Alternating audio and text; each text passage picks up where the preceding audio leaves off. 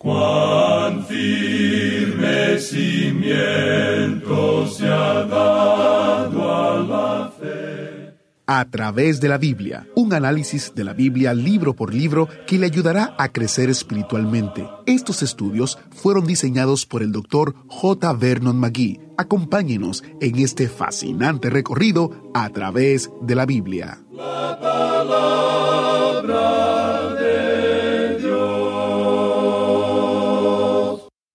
Por eso, el enojo del Señor arde contra su pueblo y ha levantado el puño para aplastarlo. Los montes tiemblan y los cadáveres de su pueblo están tirados por las calles como basura.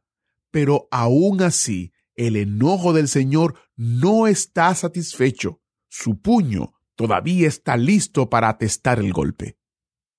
El pasaje que acabo de leer inicia nuestro fascinante estudio en Isaías en el capítulo 5, versículo 25.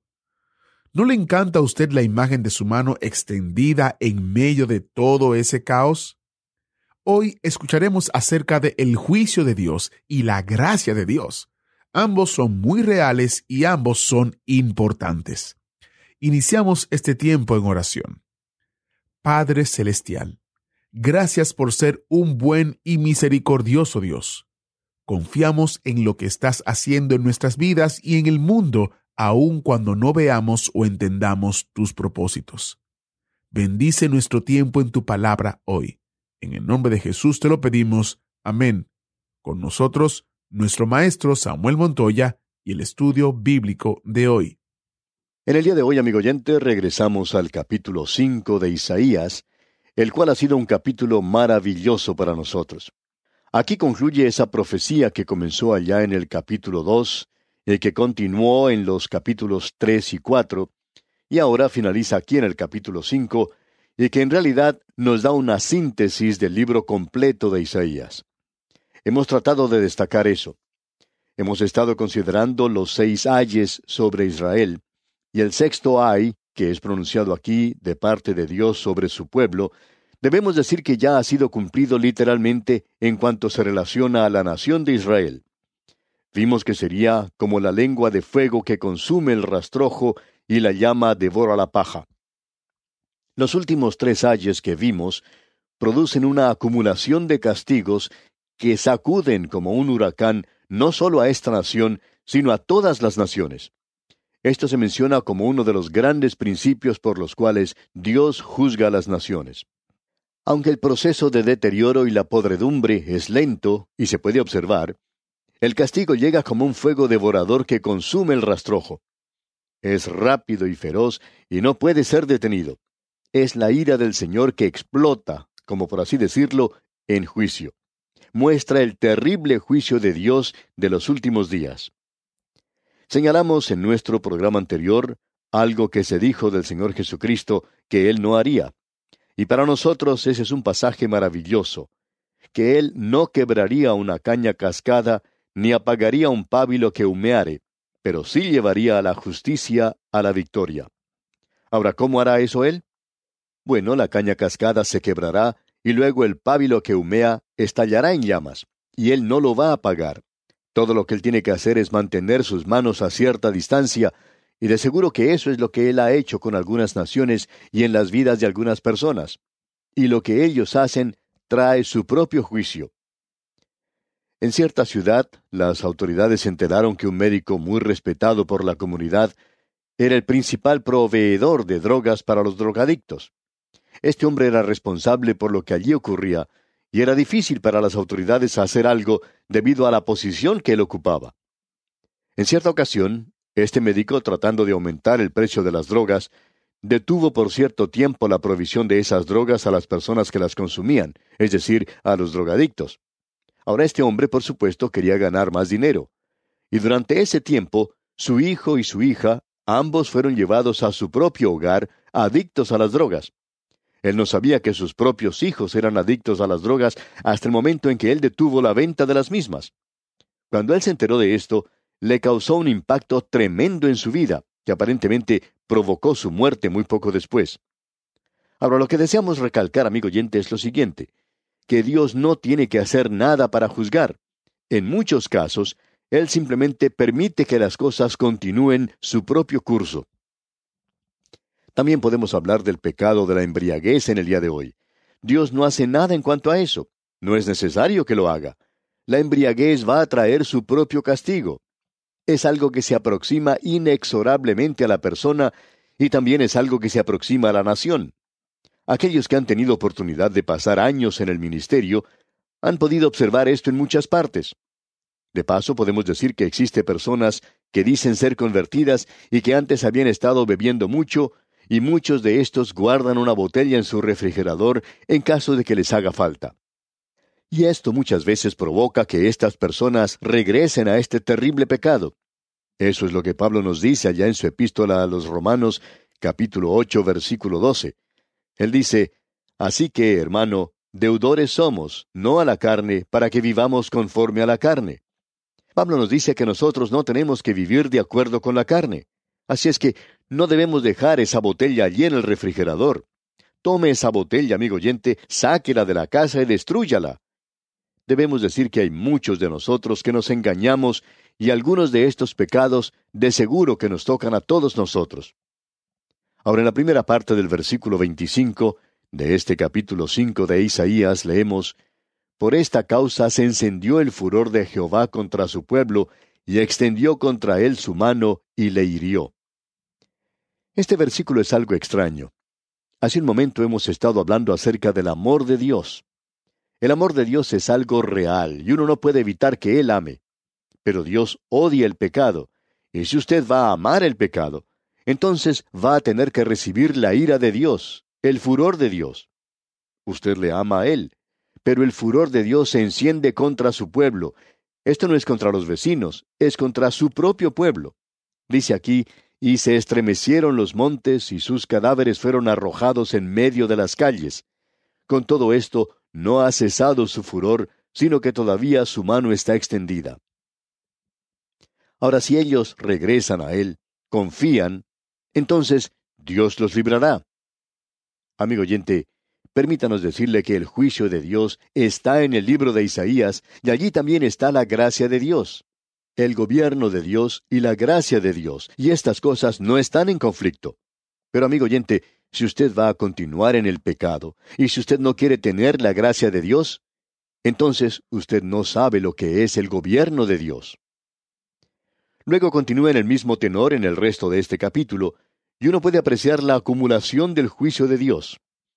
El versículo 30 nos dice, Y bramará sobre él en aquel día como bramido del mar, entonces mirará hacia la tierra, y he aquí tinieblas de tribulación, y en sus cielos se oscurecerá la luz. Si uno tiene alguna duda en cuanto a esto, todo lo que tiene que hacer es ir y visitar esa tierra hoy y entonces podrá apreciar lo que le ocurrió a este pueblo que había servido a Dios y que según algunas personas aún no ha sufrido ese juicio. No podemos ver eso de la misma manera en que lo ve otra gente. Hay personas que van a ese lugar y dicen, Ah, pero ¿no es esto algo maravilloso? Estamos viendo el cumplimiento de la profecía y este pueblo está ocupando otra vez la tierra y cosas por el estilo. Sin embargo, amigo oyente, nosotros vemos allí un pueblo en las tinieblas. Vemos un pueblo que está lejos de Dios. Vemos allí a un pueblo que hoy necesita a Dios y no están viviendo en paz. Ellos están viviendo en ese lugar y esa tierra hoy se encuentra en un grave peligro. Esa gente ocupa un lugar muy especial en mi corazón, debo decir de paso. Amigo oyente, ese es el juicio de Dios. Un escritor expresó lo siguiente. No hemos llorado por tus penas, Israel, esparcida, desterrada en las tinieblas y en la incredulidad, mientras nosotros tenemos el cielo. No hemos orado por tu paz, Jerusalén, olvidada. Tus raíces han crecido, que por la grande gracia de Dios nosotros hemos compartido. Por tus calles pasaron los pies del Salvador. ¿Cómo vertió sus lágrimas por ti? ¿Cómo podremos en amor por él olvidar ni desear que su gozo cese? Sión, tu Dios te recuerda, aun cuando nosotros hemos sido duros contigo. Sión, tu Dios te recuerda. Con el derecho comprado con sangre para limpiarte, quiera Él quitar de nosotros este pecado por falta de oración. Opinamos, amigo oyente, que esto expresa muy bien lo que encontramos en este capítulo. Dios está castigando a su propio pueblo. Y llegamos ahora al capítulo 6. Y lo que tenemos aquí es el llamado y la nueva misión de Isaías en su trabajo profético. Hablando cronológicamente, diríamos que este debería ser el capítulo 1 de su libro. Sin embargo, esta es la forma en que ha sido colocado en este libro y así es como debe permanecer. Tenemos aquí el llamado de Isaías, y esto nos lleva a la época cuando comenzó su ministerio, y nos damos cuenta que su ministerio comenzó cuando ocurrió la muerte de Usías, el rey. Observemos esto por un momento. El primer versículo de este capítulo 6 dice, En el año que murió el rey Usías, vi yo al Señor sentado sobre un trono alto y sublime, y sus faldas llenaban el templo. Isaías comienza este capítulo con una nota luctuosa, al llevarnos al funeral del rey Usías. El buen rey Usías ha muerto. Usías había sido un buen rey. En realidad, hay muchas personas que opinan que Usías fue el último en la línea de los grandes reyes del reino del sur y que después de su muerte ya no se podría apreciar más la gloria. Usted no puede ver la gloria nuevamente entre esta gente. Y creemos que eso puede ser cierto porque Usías había sido un buen rey, y él había logrado dominar a los filisteos, a los árabes y a los amonitas. Él había gobernado la nación por cincuenta y dos años, y su nación había sido bendecida por Dios durante este período porque Dios les había prometido eso. Y como dice Delige, la gloria nacional de Israel también murió con el rey Usías, y nunca ha podido recobrarla hasta este día. Y estamos de acuerdo con esto. Ahora Isaías dice aquí, en el año que murió el rey Usías. Lo que Isaías estaba pensando en ese momento era lo siguiente. Bueno, el buen rey Usías ha muerto, y ahora todas las cosas se van a desmoronar. Israel será llevada en cautiverio. Este rey había logrado dominar nuestros enemigos alrededor nuestro, y ahora cesará la prosperidad que tenemos, llegará la depresión, y nuevamente volveremos a pasar hambre. Bien, pensando de esa manera, él hizo lo que toda persona debe hacer. Él dice, fui al templo, vi al Señor sentado en un trono alto y sublime. Así es que él fue al lugar debido, al lugar donde podía encontrarse con Dios, y en su templo todos hablan acerca de su gloria, y eso lo vemos en el Salmo 29, versículo 9. Y vemos que Isaías descubrió esto cuando él fue al templo. Él descubrió que el verdadero rey de la nación de Israel no era David. Y dice aquí en el versículo 1, leamos otra vez, En el año que murió el rey Usías, vi yo al Señor sentado sobre un trono alto y sublime, y sus faltas llenaban el templo. Dios aún estaba sobre el trono. Él ya nos había dicho, no pongan su confianza en el hombre, cuyo aliento está en su nariz. Uno simplemente exhala y no sabe si va a volver a respirar. No lo sabemos. A uno le da un ataque al corazón y ya no existe más. No ponga la confianza en el hombre. Ahora el rey Usías ha muerto, y su trono aparece algo frío ahora. Pero detrás de este trono terrenal se encuentra el trono celestial. Isaías también vio al Señor sentado sobre el trono. Puede ser que sea esa la visión que necesitan algunos de los hijos de Dios en el presente. No vemos ninguna razón por la cual debemos ser pesimistas hoy. Este es uno de los mejores días en la historia del mundo. Preferimos vivir ahora y no en cualquier otro período de tiempo. Ahora alguien quizá diga, ah, pero las condiciones de este mundo son malas podemos observar las naciones y sus condiciones y la condición de nuestras ciudades. Muy malas, por cierto. Pero usted debe recordar que el Señor Jesucristo dijo que iba a ser de esta forma. Él dijo que las zarzas y los espinos iban a ser sembrados entre el trigo. Usted también sabe que el trigo va a crecer, ambos crecerán juntos, la zarza y el trigo. Y Él va a permitir que ambos crezcan juntos. Nuestra tarea hoy es la de sembrar la palabra, y sabemos que la palabra de Dios va a producir cierta cosecha y está creciendo hoy. No hay ninguna duda en cuanto a eso. Así es que no debemos sentirnos molestos por lo que vemos. El Señor dijo que Él iba a cuidar de la cosecha. Nuestro trabajo es el de sembrar la semilla, el esparcir la palabra de Dios. Así es que estamos viviendo en un día de gran oportunidad.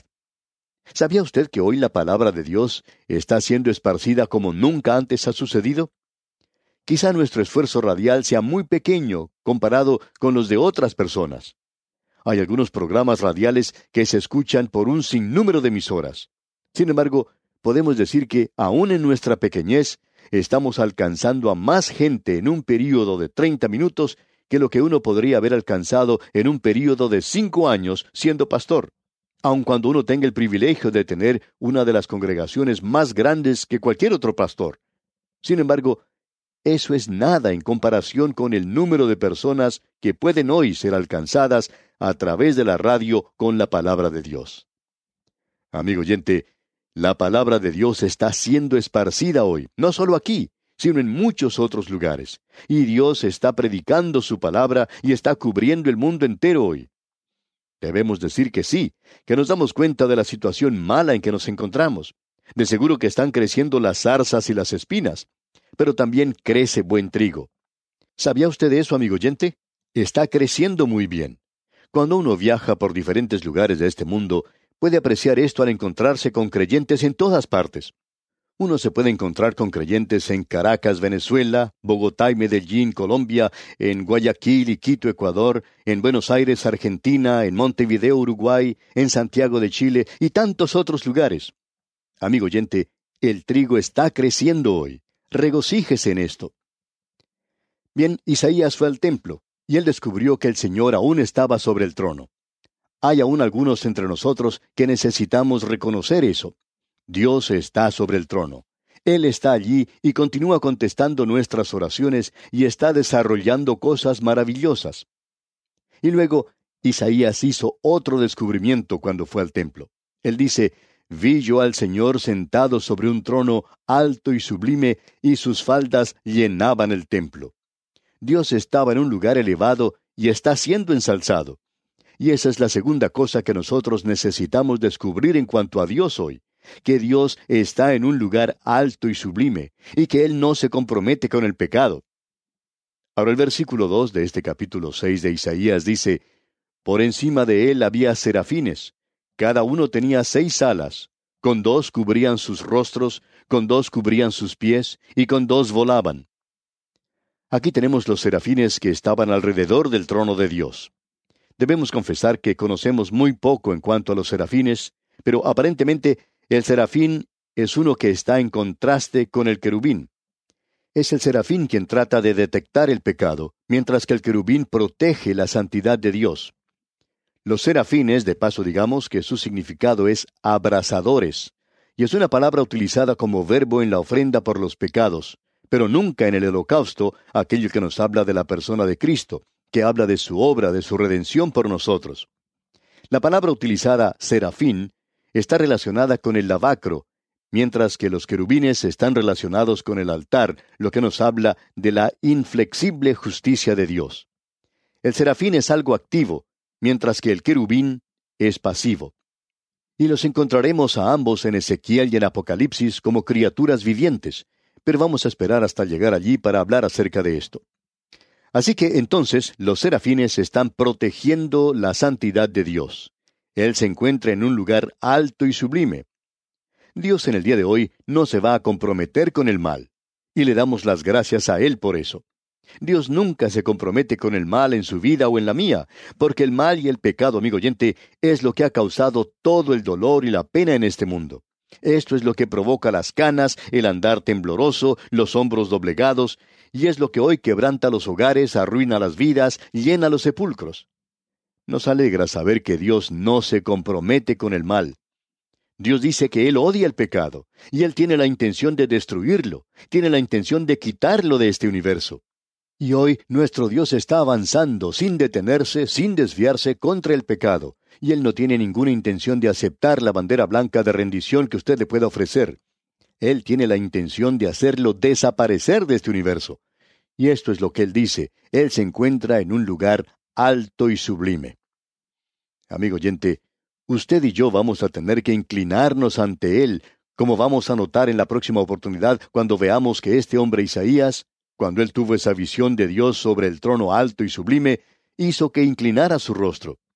Y si hay algo, amigo oyente, que la Iglesia necesita hoy, y podría mencionar varias cosas, pero hay una que es necesaria en este punto en particular, y es que la Iglesia necesita otra visión de Dios, no solo de su amor, sino del hecho de que nuestro Dios es un Dios santo, un Dios justo y que Él actúa en juicio. Él nunca nos pide que pidamos disculpas por Él. ¿Sabe una cosa, amigo oyente? Nosotros no tenemos la intención de pedir disculpas por él. Y creo que podríamos agregar a esto lo siguiente. Tómelo o déjelo. Usted puede cerrar sus ojos, usted puede poner su cabeza en la arena como se supone que lo hace el avestruz, pero el avestruz tiene más sentido común que eso. Amigo oyente, usted no puede destruir lo que la palabra de Dios dice. Dios está enojado contra el pecado, Dios va a castigar el pecado, Él dice que lo va a hacer. Usted sabe que Él es su amigo y que Él quiere salvar. Pero amigo oyente, usted tiene que acercarse a Él. Jesucristo dice, Yo soy el camino, la verdad y la vida. Nadie viene al Padre sino por mí. ¿Quiere usted acercarse a Él en esta hora? Espero y es mi ferviente oración que usted lo haga en este momento. Y antes de despedirnos, le sugerimos leer los versículos finales de este capítulo 6 de Isaías para estar mejor informado cuando prosigamos con este estudio en nuestro próximo programa. Y es nuestra oración que el Señor continúe bendiciendo su vida en gran manera. Muchas gracias al maestro Samuel Montoya. Si usted ha estado escuchando el programa por algún tiempo, sabrá que este año 2023 celebramos el 50 aniversario de A través de la Biblia en español. Como parte de nuestra celebración de la fidelidad de Dios, estamos compartiendo testimonios e historias especiales de cómo el Señor está usando el programa en las vidas de ustedes, nuestros queridos oyentes. Hoy comparto la historia de Ana. Originaria de El Salvador, Ana ha escuchado el programa en la emisora Radio Nueva Vida en California por tres años. A pesar de las diversas pruebas en su vida, Dios siempre la mantiene y le da la fortaleza que ella necesita. De hecho, Ana dice que no tendría tiempo de contar todas las maravillas que Dios ha hecho en mi vida. Su mayor alegría es que, gracias a los estudios de A través de la Biblia, por dos años, Ana y su esposo están estudiando la palabra de Dios juntos. Cada noche, su esposo trae la Biblia y estudian por una hora y media. Antes, él se había separado de los caminos del Señor, pero hoy él tiene hambre y quiere aprender y profundizar en la palabra de Dios, y está guiando a su esposa en el estudio de la palabra. Alabamos al Señor por eso. Nos regocijamos con Ana y su esposo por cómo el Señor está usando este programa en sus vidas y en su matrimonio. Visite a través de la biblia.org barra testimonio para leer y ver más historias. Estaremos poniendo nuevos testimonios en la página durante este año del 50 aniversario. Así que usted querrá visitarla una y otra vez para ver las diferentes actualizaciones. Soy Heiel Ortiz, dándole las gracias por ustedes estar con nosotros en sintonía en el día de hoy y a la vez invitándole a una próxima entrega de su programa a través de la Biblia, donde estaré guardándole un asiento especial en el autobús bíblico. Hasta la próxima. ¿Fue de ayuda para usted el estudio de hoy? ¿Desea enviarnos algún comentario de lo que ha estado escuchando? Entonces escríbanos, no espere más. Nuestro correo electrónico es atv arroba transmundial.org. atv arroba transmundial.org. Si desea recibir las notas y bosquejos de lo que estamos estudiando, suscríbase gratis en nuestra página en internet a través de la biblia.org barra notas. A través de la biblia.org barra notas